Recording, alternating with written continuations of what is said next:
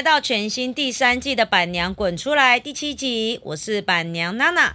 第三季呢，除了邀请滚迷一起来聊天以外呢，我们还会邀请到专业的兽医师、营养师、训练师等等喽。那我们这一集呢，我们依然邀请我最爱的林小瑞兽医师来聊一聊，尤其是这一集要来谈谈猫奴，这就是交给专业的猫奴来了。这集我们要聊的是。你的你家里已经有养猫咪了，新旧猫咪你要如何相处？如果今天家里要新增新成员的话，怎么办？来吧，猫奴，这真的是一个很好的话题，因为其实现在大家也是都市的关系，所以大家养猫跟养狗的比例啊，其实猫的比例是比狗多的，总数上是多的。然后再因为。养猫的人大家就知道，他养一只猫，他就会开始想要养第二只猫。猫会自体繁殖，好可怕哦！所以，它就是很容易会变成多猫家庭。就是多猫家庭的比例是多的，因为狗狗的话，相较因为你照顾上还有它们的声音，比较容易在都市的环境里面，譬如说我们的空间比较小，比较容易可能会造成呃。邻居的困扰，养猫就相对不会，那所以很容易就从一只变两只变三只，所以这当然就是需要来讨论一下，说如果你有喜欢的猫咪要带回家的时候，我们该怎么做？而且我觉得还有一个问题点就是，狗狗是平面生活，它占用的是人的生活空间，没错。猫咪用的是垂直空间，而且猫咪可以养天花板。没错，没错，没错。对啊，所以很有时候很适合，是不是台北这样的都会区？有些人楼中楼挑高，然后就会看到那个猫轨道。真的？哎，那这样不会吃饭会落雪吗？走过去的话，老实说，我觉得应该还是有可能。但是的确就是因为现在养猫的人也多嘛，所以那个装潢其实大家现在都会以动物、以宠物来做居家装潢，就是很多猫的走轨道啊，或者是一些步道这样，我觉得很赞。对啊，那今天我们来想一想。像你们家有三只，三只是同时回来的，应该不可能吧？我们家目前四只，最高的时候到五只，每一只其实都是我在不同的地方领养回家的。那你怎么一只加入一只，一只当兽医师就是这样子，家里总是会动物一只接着一只不断。对，就是就是呃，我在不同的地方，比如说我在学生时期，我就会带猫回家，然后后来在，比如说我在见习的时候，我在地方动物防治所有收就是收容所看到有的猫可爱，我就带回去。那当然在领养的过程当中，首先第一件事情是你要先考量到你家的原本的那只猫，我们就就称呼它叫原住民好了，原本居住的那一只猫咪。好，那第一件事情，因为你要带猫回来的时候，你一定要先考虑。你带回来的这只猫有没有可能会带任何传染病回家？疾病险。对，所以疾病的这件事情，所以第一件事情，如果没有在呃规律施打预防针的话，就会建议先把自己家里面的原住民猫先带去打预防针，至少让它身体已经有产生对于一些严重传染病的一些抗体。可是打完要多久之后才确定它五毫？原则上，它产生抗体大概会需要一个礼拜以上的时间。其实只要打完之后，大概一个礼拜以上，其实原则上就 OK。那因为你带新猫回家，不会一个礼拜就把它们俩放在一起，所以新猫的隔离，我大部分都会建议至少要一个月。那如果没有笼子可以隔那么久怎么办？嗯，因为很多人就是小朋友，有些大学生他们其实就套房就这样在养啦。那就会，当然，我觉得这件事情就会有点风险。那所以，首先，如果你真的要再带这只猫回来，就是原住民猫先打针，打完针之后两个礼拜，你真的没有办法隔开，你至少买买个笼子，好买新的猫咪进到家里要先关笼。那关笼的部分，你至少笼子先把它 cover 住一些布，不要让它直接会有一些面对面的一个一个情况。嗯，那主要当然第一个。不面对面那是相处问题，主要还是要隔离一些疾病啊，因为有些疾病其实就是飞沫性传染。了解。对，然后再来就是还有，因为旧的猫咪它它要去呃接纳新的猫咪，其实还是跟这个空间有关系。那如果你一开始就非常贸然的就把两只猫放在一起，你的原本的那只猫一定会气死，会气坏了。好，或甚至可能就会造成一些疾病的发生，所以原则上，首先当然就先关笼，先视觉隔离，然后再就是确定在这个空间里面，它你们家原本的猫已经可以接受这个空间里面有那个笼子，那个笼子里面有一个新来的猫。如果它在渐渐的可以接受这件事情的话，它不会走过去每次都一直哈气。嗯，如果开始不哈气了，你就可以先把那个笼子的的那个罩子拿掉。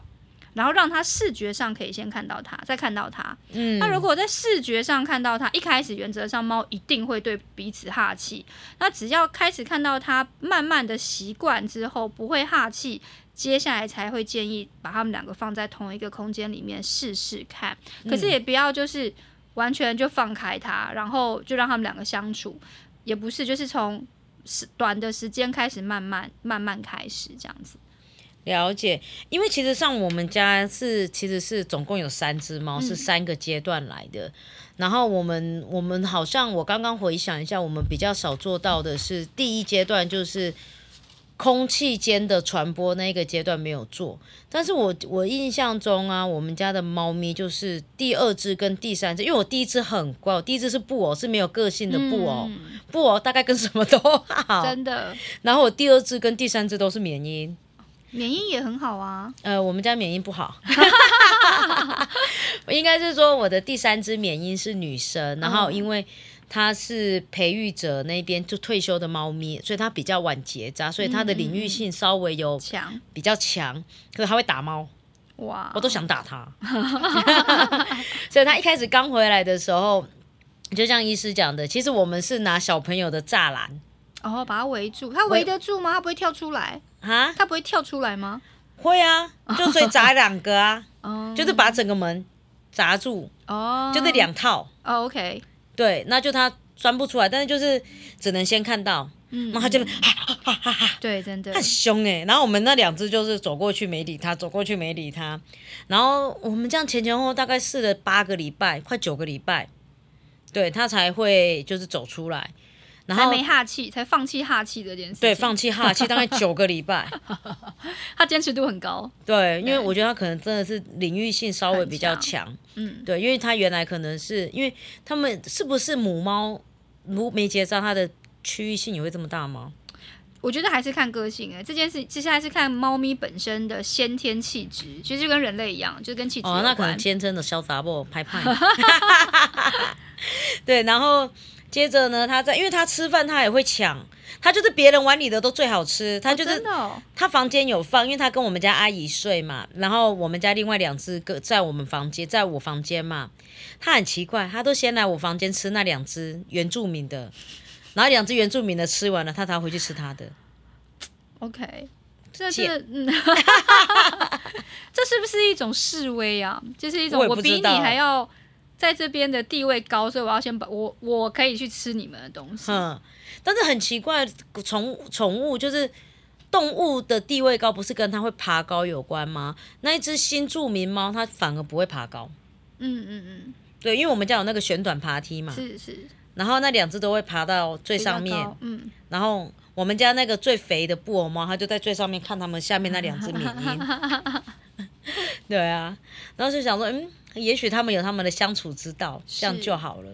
因为我我自己的猫，我有我最多有五只嘛，我、嗯我有一只已经过世了。那那一只猫我领养回来的时候，它是一只成猫。哦，还有要提醒一下，就是在原住民猫跟新猫，其实什么样子的组合会最容易接纳彼此？就是你新猫是小朋友，如果你的哦原住民猫已经是成猫的话，你新进的猫是小朋友，他们最容易接接哦，触对对对对，最容易就是可以好好的相处。那如果你的原住民猫已经是成猫，你带了一只新的成猫回家的这样子的组合，你就会需要有磨合期了。对我们家九个月九个礼拜，就是因为我原来是那只原住民是布偶猫嘛，嗯再带一只缅因，因为缅因也是我从培育者那边带来的嘛，那时候它才五个多月。对，那那样子就会非常的好，可以一起相处。那如果再加进一个成猫，成猫跟成猫之间可能已经有领域性的问题等等，他们的相处会比较困难。那我要刚刚讲的就是，我有五只猫，其中我有一只带回家的时候，它就是成猫了。嗯，然后而且它大概已经也是七八岁，然后因为它是白底蓝眼的波斯，那白猫蓝眼波斯会听不到，就基因上面它就哦会，听不到。这是基因缺陷吗这？是基因缺陷，所以我其实就知道这个基因缺陷，但是我还是就觉得它很可怜，因为它被丢到收容所了。嗯然后把它带回家之后呢，那动物其实有个本能，就是它如果有先天性的残疾的时候，其实动物会去欺负它的。哦，他们都知道一天，他们知道，对，所以他们其实会去欺负它，所以它跟我们家猫咪的相处其实有非常大的问题。那当然，我在每一个新猫回家的时候，我都会做刚刚讲的，就是就呃原住民猫会打完一轮的预预预防针，然后新的猫进来的时候，它一定也要打过预防针，然后观察有没有一些先天性的疾病或是传染性疾病，然后再开始慢慢的从视觉、嗅觉等等的隔离，让它们放在一起。嗯，那那只猫就是我怎么试。我们家那只黑猫就是一定要把它杀死，杀死哇！这么用词是杀死，真的。所以他们不是在玩，他们真的就是在打架，而且会打到我的那只新来的那只白猫会受伤。所以我怎么试真的不行，所以他们就是完全后来就是那只白猫就直接是在呃另外一边生活，就是完全分开。所以大家在尝试的情况下。千万不要想说没有处不来的猫，有哦，真的会有处不来的猫。所以如果真的处不来，造成另外一只猫有身体上的受伤，或甚至有精神，因为精神会造成身体的疾病，非常非常以为严重的时候，其实考虑分开分开饲养，其实有可能才会是最后的解决之道。有没有可能是因为有一些人会有刻意有一间猫房嘛？嗯，那如果猫房里面再放一个猫柜，这样子也 OK，还是这样也会造成那只猫压力太大？我的那一只猫，因为我自己有猫房，那当然第一个就是还是看你的猫的只数跟你的房间大小，因为如果你的密集度太高，就是你的空间太小，它们还是会有一些地盘上相处上面的问题。那如果说假设你五只猫，你的空间是够大的，猫咪有猫咪自己的的，猫咪的空间怎么换算呢？目前其实有点没有一个没有一个标准告诉我们说它的空间到底要多少，因为它们其实不是只有地面的面积，还有垂直的面积。嗯，所以我觉得主要还是看你家的猫猫咪的个性，跟它是中型猫还是大型猫，然后你自己决定，包括你摆完了这一些。猫砂盆，阿里不打的东西。没错，你摆完了之后，他们还有多少空间可以活动？你大概就可以去判断这个空间到底对他们来说适不适当。还有猫咪之间彼此相处的问题，如果真的相处的非常不好，那我刚刚讲到这个猫柜，我我家其实就是产生就是这个这个状态，就是那只猫还活着的时候，其实它就是有自己的猫笼，它就是在这个猫笼里面，完全跟其他猫隔开。它才不会被杀死，所以它是你是给它猫柜还是给它猫笼？我是给它猫笼，因为猫柜我就我其他猫还是进得去，其他猫进得去它就会有危险。不是有那种门可以关起来的猫柜吗？对，它就有点，我但是我后来还是选择猫笼，因为它要包括它必须要有自己独立猫砂盆，因为它没有办法出来上厕所。哦，对，所以有点可怜。嗯，所以我后来就觉得它。或许可能真的在这个团体里面真的没有办法适应，所以他也是蛮辛苦的啦。真的是，其实我觉得很多有时候我们在带猫的时候，我们也要思考到自己不要以为自己的猫很好相处。没错，没错。对，像我们家的猫就，因为你刚刚讲，我才想到，对我们那时候第三只回来的时候，其实两只都是成猫了。嗯嗯。然后有一只脾气好，有一只脾气不好，但是第三只就领域性超强。然后就一切就搞了非常非常非常的久，所以他们磨合了很久，九周。嗯，我说超超想放弃，而且我还请行为训练师来看过。哎，猫比较难，猫其实目前行为行为训练是困难的。对啊，因为有时候你没有办法百分百观察得到。没错。然后就会反正就这样子晃啊晃的，然后现在就是。第三只猫呢，它就是跟着我们家阿姨去另外一个楼层住，我觉得这样也好。所以他们就是空间上隔开了，这样又隔，因为他们本来就可以相处，之后后来又把它整个隔开。哦，OK。我觉得隔开这样子也也 OK 了，如果家里空间还够的话。是。那有一些猫咪啊，它就是会在那种轨道跑来跑去，然后跟那个猫玩。那您知道有一个那种挂在窗边的那种对对那个吸盘式的？我知道，我知道。你你觉得他们这样子一直看外面，会不会想要冲出去啊？其实猫咪就是一个好奇心很强烈的物种。嗯，那你真的要开门让它出去，它其实会吓死。嗯，它只是很喜欢看外面那个呃跑飞来飞去的鸟啊，变化的景色。嗯，那他们对这件事情是好奇的。你满足它这样子的好奇，就是有挂在那个玻璃上面的，他们可以晒太阳又可以看，其实他们是可以让它放松的。那真的。真的真的想要出门的猫，其实我觉得比例其实是不高的。你真的开门要让它出去，它真的会吓坏。哦，所以这个国外有一些猫不是说什么白天出门晚上回家，对，国外半放养的猫比例是真的比较高，但是因为国外比较流行养的犬种，莫呃猫种大概就是布偶跟缅因。嗯，那它们大型猫原则上就是个性比较外向，所以个性比较外向，它们要出去再回来，在这些猫的品种上是 OK 的。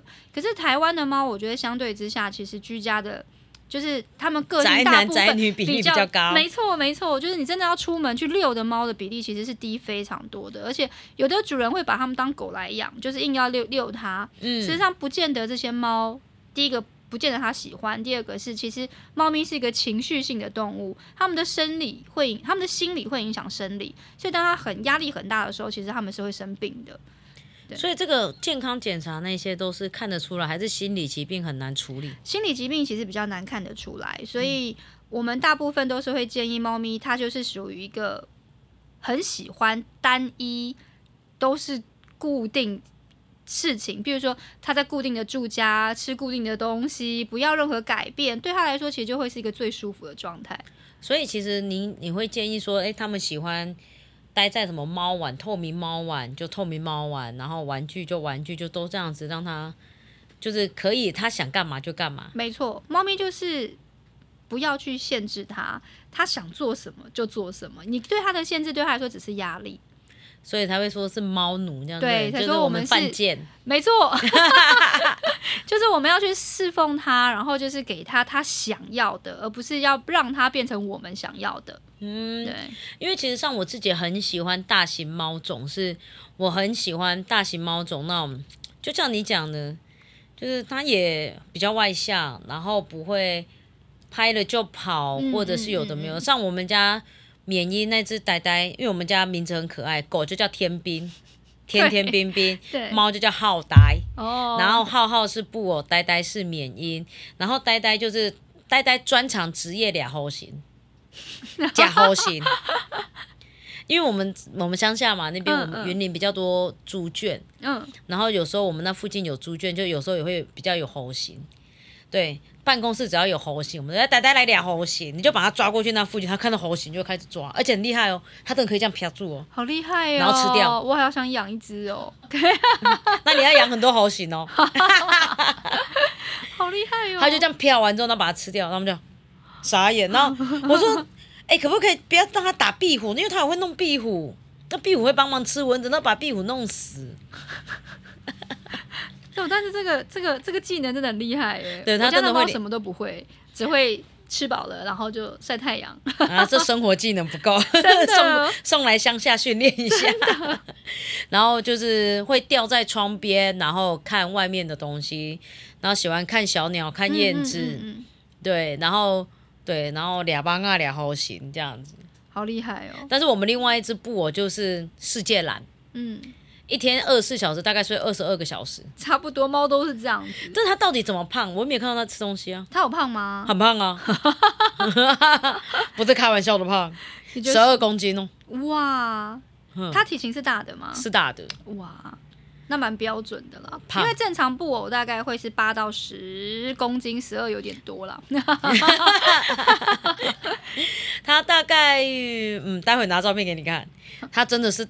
呃，我我这必须说，因为我们常常在宠物展这样看，会看很多布偶。我们在看的布偶当中，我们那只都算很大。哦，OK。但是我们当初也是直接跟培育者讲说，我家什么都要求都没有，什么颜色啊什么都不要求，我就是要大。对，因为布偶其实真的很大。美国版的布偶，他们就是一个小型犬一样，他们可以直接它搭到餐桌上的这种大小。哦，差不多。对，就是因为我们家的布偶比它雪纳瑞大只啊。对，因为正常的布偶其实就是这么大，然后缅因更大。对，我们家缅因也很大。是，他们两个就是缅因就是号称温柔的巨人啊，然后布偶就是猫界的猫界的拉布拉多啊，差不多。因为个性就是非常好，对，个性很好，很不像猫，所以我觉得养这两个也蛮好的。是是，对啊，哎，可是像接下来什么挪威森林啊那些，那些也是温柔的猫吗？我觉得就是看个看个性诶，我觉得以比例上来说，刚刚讲的像缅因、呃布偶都是非常好的，然后英短也是，挪威森林就是看 不一定。那豹猫就是小猫，豹猫就是真的就很像狗的个性，非常的活泼，嗯。然后但是他们也没有也不会凶，他们不凶，他们就是很喜欢跳而已、啊。没错，他就是很活泼，停不下来。他 H 是 ADHD，ADHD，嗯，很棒的形容，猫就是这样子。因为像我朋友他们家养了两只豹猫，他说他的轨道啊，就是猫墙啊，左边右边，他本来中间有做连通道，他发现连通道坏掉，他也不装了，因为直接会跳过去啊。真的太激烈了，这样。对 他们太激烈。对啊，他就是这样子。OK，那今天谢谢林小瑞兽医师来帮我们介绍猫咪要如何把新住民跟原住民好好的相处在一起。那如果你有任何犬猫的问题呢，您都可以上林小瑞兽医师的 FB 猫奴三宝医师娘来做一个搜寻。那兽医师本身服务于光点犬猫专科医院。OK，今天谢谢医师，拜拜。谢谢，拜拜。